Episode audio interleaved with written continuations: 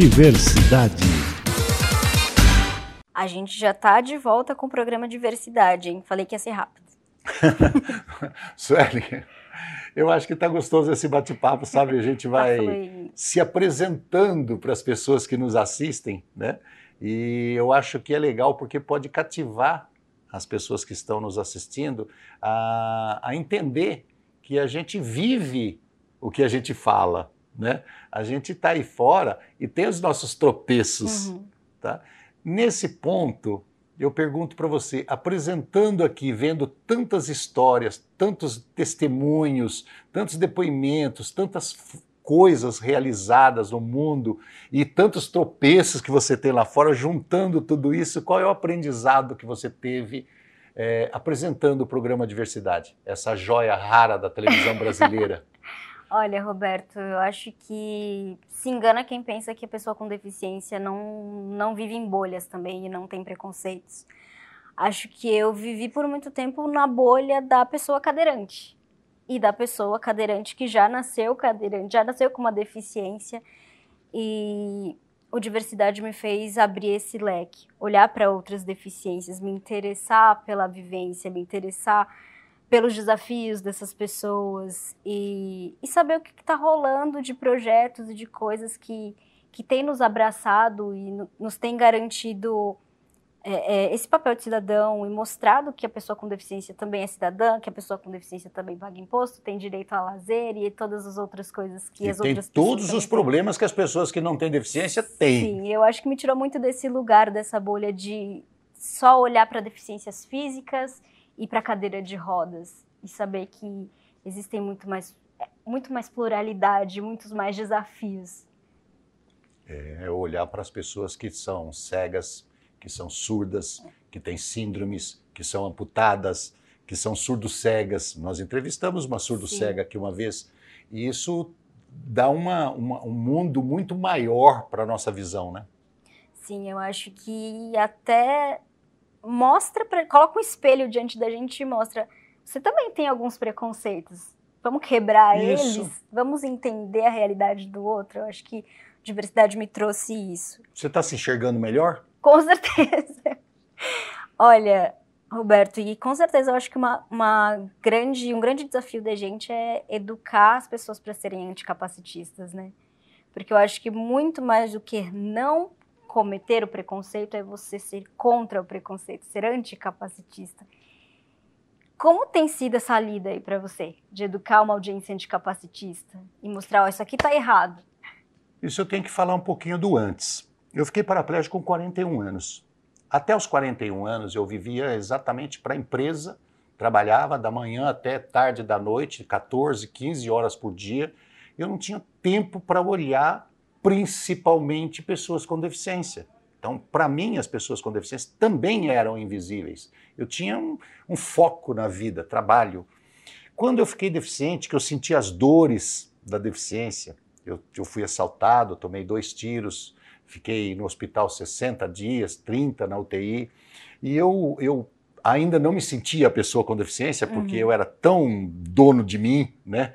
Tão autossuficiente, eu me achava o máximo do mundo, eu achava que eu ia andar. A qualquer momento eu sairia andando. Quando eu entendi que eu era deficiente, foi num programa de televisão que eu estava assistindo e o cara falou: olha, para de procurar o, o doutor não sei o quê, o chazinho da Maria Fulana, ou não sei o quê, os espíritos da vida, né? Que o cara falando dessa forma, você não vai andar, você é paraplégico, você vai ficar paraplégico para o resto da vida. Eu comecei a chorar.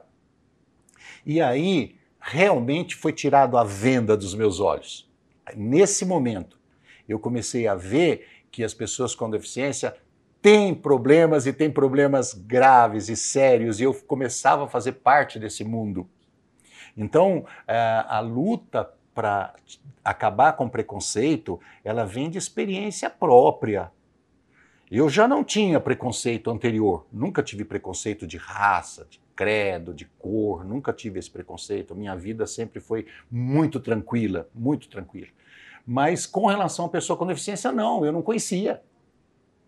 E aí, como eu fiquei deficiente, eu falei, faltava essa na minha vida, né? Faltava essa. E eu comecei a enxergar isso e comecei a ver o preconceito diante dessas pessoas. Então, hoje, a nossa luta, ela tá aqui, ó, no sangue. A gente sente. Embora nós, eu e você, a gente reage, a gente tem um momento de, de contrapor, né? Argumentação, mas a gente vê as outras pessoas, os nossos colegas, né, cadeirantes, os nossos colegas cegos, os nossos colegas surdos, passando por maus bocados, que a gente tem que bater aqui no Diversidade sempre, falar assim, gente, não é assim, eles têm potencialidade, eles têm alguma coisa de bom, eles têm é, é, uma, uma inteligência fora do normal, eles têm muito a contribuir, principalmente como exemplo. E mais do que isso, né? Eu acho que colocar os pingos nos is e dizer capacitismo é crime, gente não é só feio, não é só um baita preconceito, mas é crime. E a gente precisa falar sobre isso e parar de invisibilizar essa causa. Eu acho, o, o Suelen, que eu, eu acho que é crime. É crime, sim. É crime, sim. Mas eu acho que seria tão suave, tão gostoso, se a gente convencesse as pessoas a falar assim: olha, esquece o crime, vai. Não é legal. Seja humano. Seja humano. Ame mais, né? Eu acho que o amor tem que estar à frente de tudo. E o amor, ele não tem essa visão divisio, é, dividida, uma visão assim que é, é, um lado é azul, outro lado é rosa. Uhum. O, o, o, amor ele é uma cor só, ele é tudo. Uhum. Para você, você, antes de trabalhar com a gente aqui na TV Câmara, que foi um prazer recebê-la, né? Eu estou falando isso porque vocês não sabem, a Sueli é mais novinha no programa. Ela veio depois. Antes disso, você teve trabalho em empresas. Como que você acha que está a representatividade das pessoas com deficiência nos altos escalões das empresas, como presidente, como diretor, como gerentes? Nós estamos lá em cima já, estamos Estão batendo dera. recordes. Quem dera, né, Roberto? 80% das empresas têm pessoas com deficiência em alto escalão? uma das... Não, isso é uma brincadeira, tá? É, infelizmente é uma, uma utopia ainda, é. né, Roberto? Acho que em uma das nossas últimas conversas aqui no Diversidade, como uma das nossas últimas entrevistas, foi justamente sobre esse lugar do mercado de trabalho, né? Do quanto as pessoas com deficiência tem a lei de cotas, tem várias leis que amparam, mas o quanto é árduo chegar no topo, o quanto é árduo você conseguir é, é, fazer a pessoa entender que você tem direito a esse espaço, né? Ainda quando nós somos conseguimos ser contratados, as pessoas contratam pela deficiência e não pela capacidade da gente, não por ver na gente uma potência que nós somos, né? Olha onde nós estamos e eu sei que nós somos privilegiados por estar aqui. As pessoas no, no, mercado de trabalho ainda precisam abrir um pouco a visão e enxergar a nossa potencialidade, não a nossa deficiência, não a nossa, o nosso códigozinho, né? Que a gente tem Verdade. que apresentar ali do que, do que se refere à nossa deficiência. Não as adaptações que elas vão ter que fazer, mas como a gente pode contribuir. Porque a gente pode.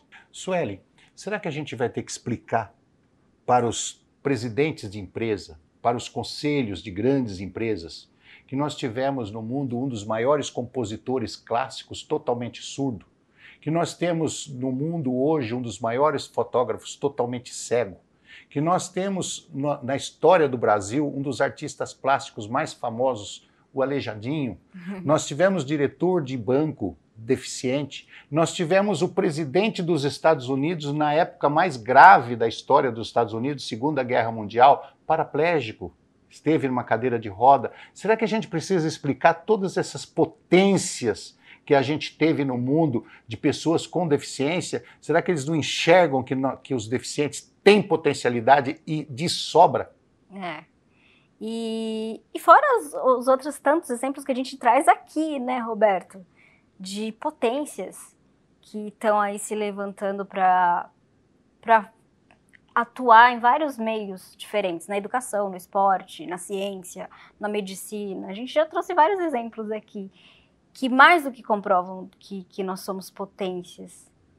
Qual será o nosso caminho daqui para o futuro, hein? O que, que você espera do diversidade? Olha, eu vejo, talvez eu seja um pouco otimista demais, mas eu acho que o diversidade ele trouxe essa essa possibilidade da gente andar de mãos dadas com as pessoas sem deficiência, de que elas estão tomando essa consciência, né, de de não mais olhar primeiro para a nossa deficiência, porque eu, pelo menos, recebo vários feedbacks. Olha, eu vi tal pessoa de tal projeto no Diversidade, achei super legal, estou pensando em entrar em contato com essa pessoa. Então é fazer isso, eu acho que o nosso papel é humanizar. E você já pensou no tamanho da nossa responsabilidade aqui? Gigantesca.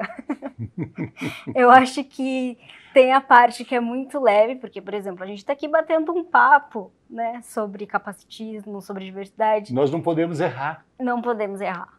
É uma responsabilidade muito grande, porque a gente não fala só sobre, nós sobre a gente, com vidas. Né? É, a gente fala por nós e por tantos outros. É verdade. É uma responsabilidade gigante. Encerramos por hoje e esperamos que você tenha gostado de acompanhar essa edição um pouco diferente, porque nós amamos fazer, não é, Suelen? Olha, com certeza, meu parceiro Roberto. Tanto que a gente não viu nem o tempo passar e a edição de hoje já está acabando. Então, continue nos conhecendo e conhecendo melhor o conteúdo na playlist cheia de diversidade para você. A gente se reencontra sempre às segundas e sextas-feiras, a uma hora da tarde, tá bom? Te espero. Rede Câmara São Paulo, sua conexão com a política da cidade. Diversidade.